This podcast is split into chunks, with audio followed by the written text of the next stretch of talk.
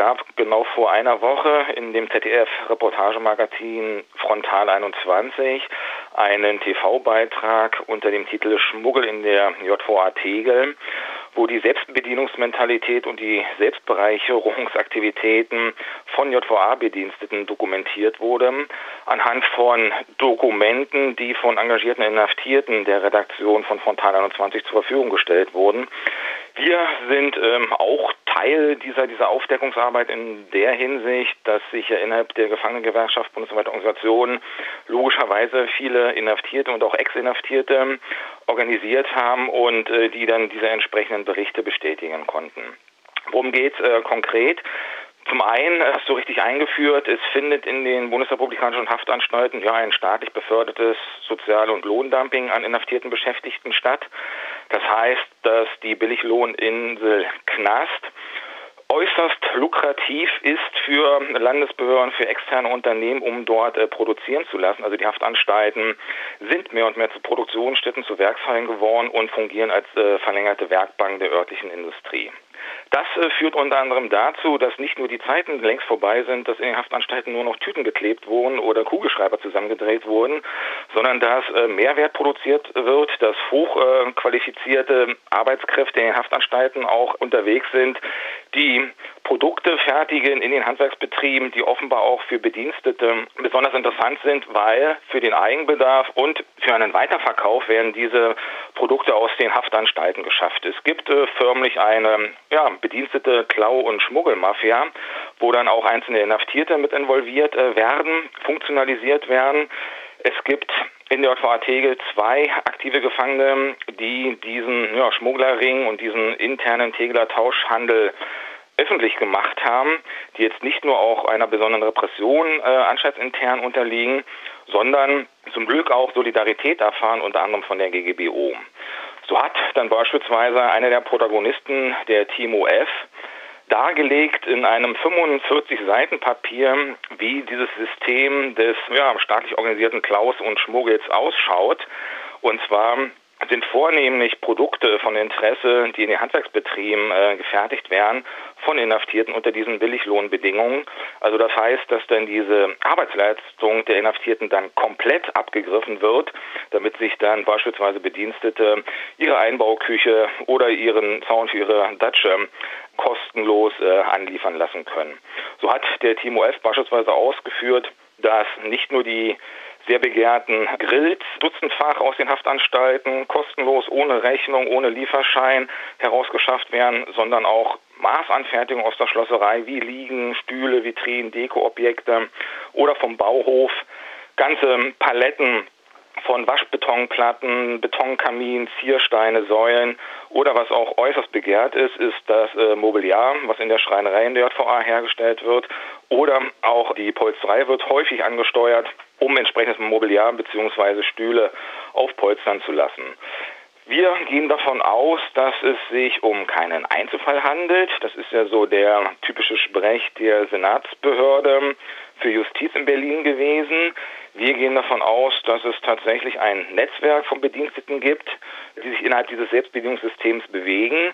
Und wir gehen auch davon aus, dass die JVA Tegel kein Einzelfall ist, weil Haftanstalten sind offenbar so strukturiert, dass sie ja, gute Möglichkeiten einer anstaltsinternen Korruption darstellen.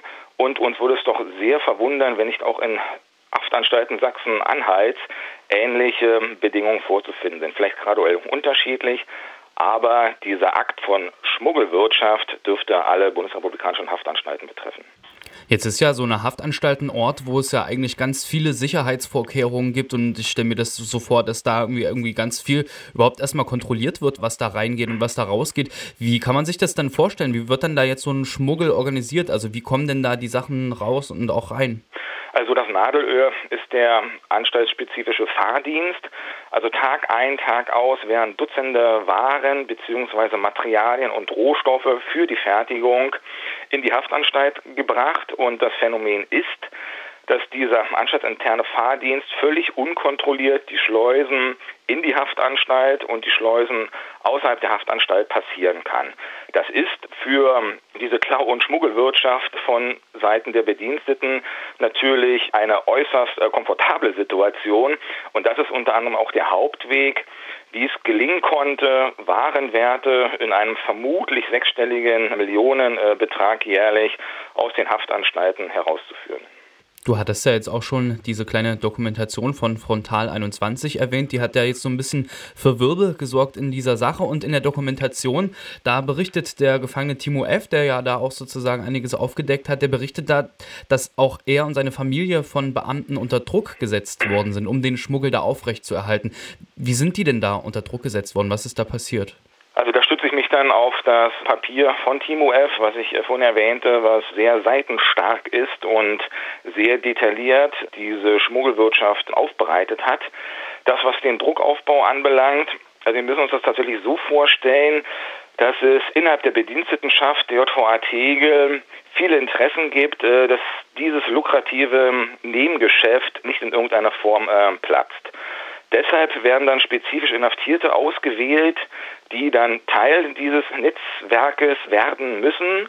Falls es Menschen gibt, die an bestimmter Position in den Haftanstalten tätig sind und die bekunden, dass sie aufgrund dann auch der ja, strafrechtlich relevanten Tätigkeiten nicht mehr mitwirken wollen, dann fangen die Drohkulissen erstmal ganz simpel an, dass die Menschen dann zur Seite genommen werden, dass ihnen erklärt wird, dass sie doch auch Vorteile von diesem Schmuggelring hätten. Und wenn das nicht greift, wird gerne darauf verwiesen, dass einzelne Inhaftierte ja auch Familienangehörigen haben, beziehungsweise sie ja auch durchaus die Aussicht haben möchten, irgendwie irgendwann mal die Hafttore hinter sich zu lassen, dass damit dann eine Drohung verbunden wird, dass äh, Negativberichte innerhalb der Haftanstalt kursieren, dass möglicherweise Denunziationen gegenüber der Anstaltsleitung erfolgen, um den Vollzugsverlauf zu erschweren. Also es gibt eine mannigfache Palette von Schikanen, von Repressionsdruck und gerade äh, Timo F., da er tatsächlich die Rolle des Protagonisten übernommen hat, war dann besonders im Visier. Und wir müssen uns auch vergegenwärtigen, dass der Timo F. bereits im Januar dieses Jahres darauf hingewiesen hat, dass es einen staatlich organisierten Klau- und Schmuggelhandel von Bedienstetenseite aus gibt und dass offenbar die Justizbehörde um den noch Justizsenator Thomas Heilmann keinerlei Interesse zeigte an der Aufdeckungsarbeit. Das mag im Vorwahlkampf in Anführungszeichen nachvollziehbar sein, aber wir reden möglicherweise von einem Aufdecken eines ja, Justizskandals, der A nicht auf die JVAT begrenzt sein wird, B aller Voraussicht nach auch in anderen Haftanstalten der Bundesrepublik äh, wahrzunehmen ist und C in der Dimension vermutlich auch die Vorstellungskraft von vielen Menschen übersteigt. Also wir reden jetzt hier davon, dass sozusagen einzelne Gefangene, die nicht mitmachen wollen bei so einem ja, Schmuggelgeschäft, dass die unter Druck gesetzt werden. Und jetzt ist das Ganze ja öffentlich geworden. Wir hatten den Frontal 21 Bericht da erwähnt. Jetzt habt ihr kurz nachdem dieser Bericht da bei ZDF gelaufen ist, veröffentlicht, dass es danach Repressionsmaßnahmen gegeben haben soll gegen Timo F. Kannst du da mal beschreiben, was da passiert ist? Um was für Repressionsmaßnahmen handelt sich das ja. da? Also da gibt es halt auch so Knast typische Beißreflexe bzw. Reaktionsmuster. Das beginnt, dass es äh, gibt. Es sind in der JVA Tegel massivst Verhöre eingeleitet worden von der sogenannten Abteilung Sicherheit. Das ist eine Gruppe innerhalb der Haft, die für die Aufrechterhaltung der Sicherheit und Ordnung zuständig ist. Inhaftierte berichten uns, dass in diesen Verhörsituationen sie den Eindruck haben mussten, dass es viel weniger darum geht, den Schmugglerring von Bedienstetenseite her aufzudecken, sondern dass viel mehr Druck auch Inhaftierten gegenüber aufgebaut wurde, Pressekontakte einzustellen, nicht weiter auf diesem Feld recherchieren zu lassen, nicht mehr weiter dazu beizutragen, dass ähm, weitere Enthüllungen stattfinden. Und das, was auch natürlich ganz massiv eingreift, das merken auch die Journalisten und Journalistinnen von Frontal 21, mit denen wir halt auch direkt im Kontakt stehen, dass diese Schikanen, die die Inhaftierten in der Haft zu ertragen haben, natürlich auch ganz massiv auf die Familienangehörigen zurückwirkt, weil jene zu Recht besorgt sind um die Inhaftierten. Und der Timo F., der jetzt nicht als Einzelperson betroffen ist, hat ja unter anderem auch eine zentrale Forderung, dass er aus einem Eigenschutzinteresse in eine andere Haftanstalt verlegt wird. Jetzt hat es sozusagen trotz dieses Drucks auch ähm, Timo F. sich ja sozusagen über seinen Anwalt dann auch an die Ermittlungsbehörden gewandt, ja. hat da ausführliche Aussagen gemacht und es sind jetzt äh, Ermittlungen eingeleitet worden von der Berliner Staatsanwaltschaft. Wie haben denn die reagiert oder wie bewertet ihr das? Nehmen die das ernst und oder ja, was erwartet ihr da? Also auch da können wir eher den Eindruck haben, dass es schleppende Ermittlungen gibt. Es wird weiterhin, zumindest das, was der aktuelle Kenntnisstand ist, primär gegen einen Beamten ermittelt. Das ist dann halt auch der Fahrer dieses äh, Fahrdienstes, obwohl mehrere Dutzend Namen von Timo F. und anderen aufgeführt äh, werden von Bediensteten, die in dieses Schmugglernetz involviert sind. Wir erwarten zum einen, dass die Ermittlungen ausgeweitet werden um wirklich von dieser äh, abstrusen Einzelfallthese äh, endlich abzurücken und diesen ganzen Netzwerkcharakter aufzumachen. Zum anderen setzen wir darauf, dass nach der berlinischen Wahl es nicht nur einen anderen Justizsenator oder Senatorin gibt, sondern auch die Einberufung eines äh, Untersuchungsausschusses im Rechtsausschuss des Berliner Abgeordnetenhauses. Wir erwarten auch, dass eine Wirtschaftsprüfungsgesellschaft sich das offizielle Material anschaut, was Lieferscheine, was Rechnungen und ähnliches anbelangt, weil spätestens da wird dann auch ziemlich schnell deutlich, dass es doch offenbar eine ganz große Diskrepanz gibt zwischen dem Materialeinsatz in Relation zur Warenproduktion, weil das wirkt sich letztlich auch sehr negativ auf die äh, Beschäftigten Inhaftierten aus, weil er immer gerne behauptet wird, es sei keine richtige Arbeit, die produzieren mehr Ausschuss. Das ist natürlich vor dem Hintergrund, äh, dass ein nicht irrelevanter Teil des Materialeinsatzes überhaupt nicht in die offizielle Buchhaltung bzw. ins Warenwirtschaftssystem einfließt, auch logisch wenn diese Selbstbedienungs- und Selbstbereichungsmentalität äh, der Bediensteten nicht ein Ende finden wird. Gab es denn bisher schon Reaktionen aus der Politik? Wir sind, was progressive parlamentarische Fraktionen anbelangt, also Linkspartei, Grüne, Piraten, mit einzelnen Abgeordneten bzw. deren Mitarbeiterinnen im Kontakt. Nun ist jetzt in Berlin die unmittelbare Nachwahlkampfzeit angebrochen. Es wird aller Voraussicht nach eine rot-rot-grüne Regierungskonstellation geben. Wir hoffen, dass die Frage des berlinischen Strafvollzugs sehr schnell auf die Agenda kommt und hoffen in dem Zusammenhang auch, dass beispielsweise ein neuer Justizsenator oder eine neue Justizsenatorin ein aktives Aufklärungsinteresse hat und die GGBO wird sich entsprechend im Rahmen ihrer Möglichkeiten einbringen, weil es auch ganz zentral ist, aus gewerkschaftspolitischer Sicht deutlich zu machen, dass das Lohn- und Sozialdumping, was eh schon an den Inhaftierten praktiziert wird, nicht noch dazu führen kann, dass die Produktion von Mehrwert Inhaftierter quasi wirklich zum absoluten Nulltarif abgegriffen wird.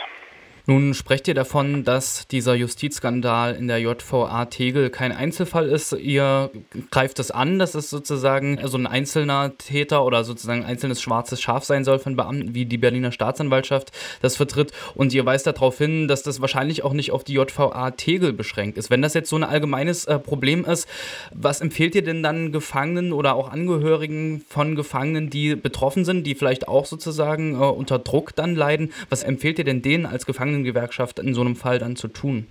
Wir haben unter einer äh, Presseerklärung auch aufgeführt, dass es ein ganz wichtiger Faktor ist, sich im besten Sinne des Wortes autonom als inhaftierter Mensch, weil Inhaftierte können auch Grundrechte in Anspruch nehmen, sich beispielsweise gewerkschaftlich organisieren, dass das noch massiver in den Haftanstalten ankommt.